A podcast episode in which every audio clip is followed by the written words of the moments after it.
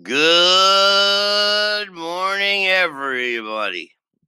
And today is the seventh day of October 2020. Hoy es 7 de octubre 2020.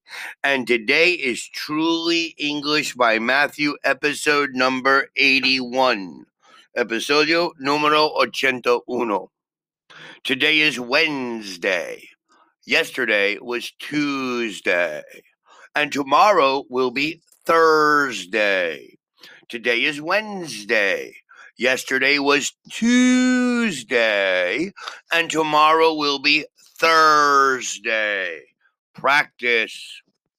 Today, Truly English would like to review with you will and shall. We use I'll equals I will when we decide to do something at the time of speaking. Oh, I've left the door open. I'll go and shut it. What would you like to drink?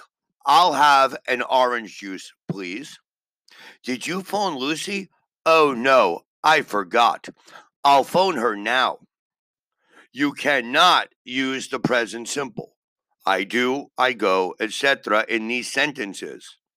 I'll go and shut the door, not I go and shut the door. We often use I think I'll and I don't think I'll. I feel a bit hungry. I think I'll have something to eat. I don't think I'll go out tonight. I'm too tired. In spoken English, the negative of will is usually won't or will not. I can see you're busy, so I won't stay long, or I will not stay long. Do not use will to talk about what you have already decided or arranged to do. I'm going on holiday next Saturday. Not I will go. Are you working tomorrow? Not will you work. We often use will in these situations offering to do something. That bag looks heavy. I'll help you with it, not I help. Or agreeing to do something. Can you give Tim this book? Sure, I'll give it to him when I see him this afternoon. Or promising to do something. Thanks for lending me the money. I'll pay you back on Friday. I won't tell anyone what happened. I promise. Or asking somebody to do something. Will you? Will you please turn the stereo down? I'm trying to concentrate. Will you please go to the store for me? Will you please study for me? Will you please practice your English? You can use won't to say somebody refuses to do something. I've tried to give her advice, but she won't listen. The car won't start equals the car refuses to start. I tell all my clients to study, but some of them won't study.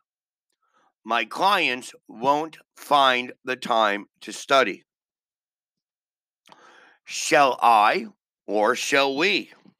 Shall is used mostly in questions. Shall I or shall we? Normalmente nosotros usar eso para preguntas. Shall I open the window? Do you want me to open the window? ¿Quieres mi abierto la ventana? I've got no money. What shall I do? What do you suggest? Shall we go? Just a minute. I'm not ready yet. Where shall we go this evening? Compare shall I and will you. Shall I shut the door? Do you want me to shut the door? Will you shut the door? Equals, I want you to shut it. I'm too tired to walk home. I think I'll take a taxi. It's cold in this room. Is it? I'll turn on the heating. We haven't got any milk. Oh, I forgot to buy some. I'll go to the store and get some now. Shall I do the cleaning? No, it's all right. I'll do the cleaning later. I don't know how to use this computer. Okay, I'll teach you. Would you like tea or coffee? I'll have coffee, please. It's a bit cold. The window is open, and you decide to close it. You say, I think I'll close the window. You are feeling tired, and it's getting late. You decide to go to bed. You say, I think I'll go to bed. A friend of yours offers you a ride in his car, but you decide to walk. You say, Thank you, but I'll walk. You arrange to play tennis today. Now you decide that you don't want to play. You say, I don't think I'll play tennis today. You are going to go swimming. Now you decide that you don't want to go. You say, I'll stay home today, or I won't go swimming today. Now, please take a moment out of your day and practice will, and shall.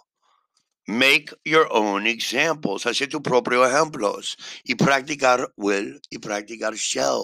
Shall normalmente nosotros usar para preguntas.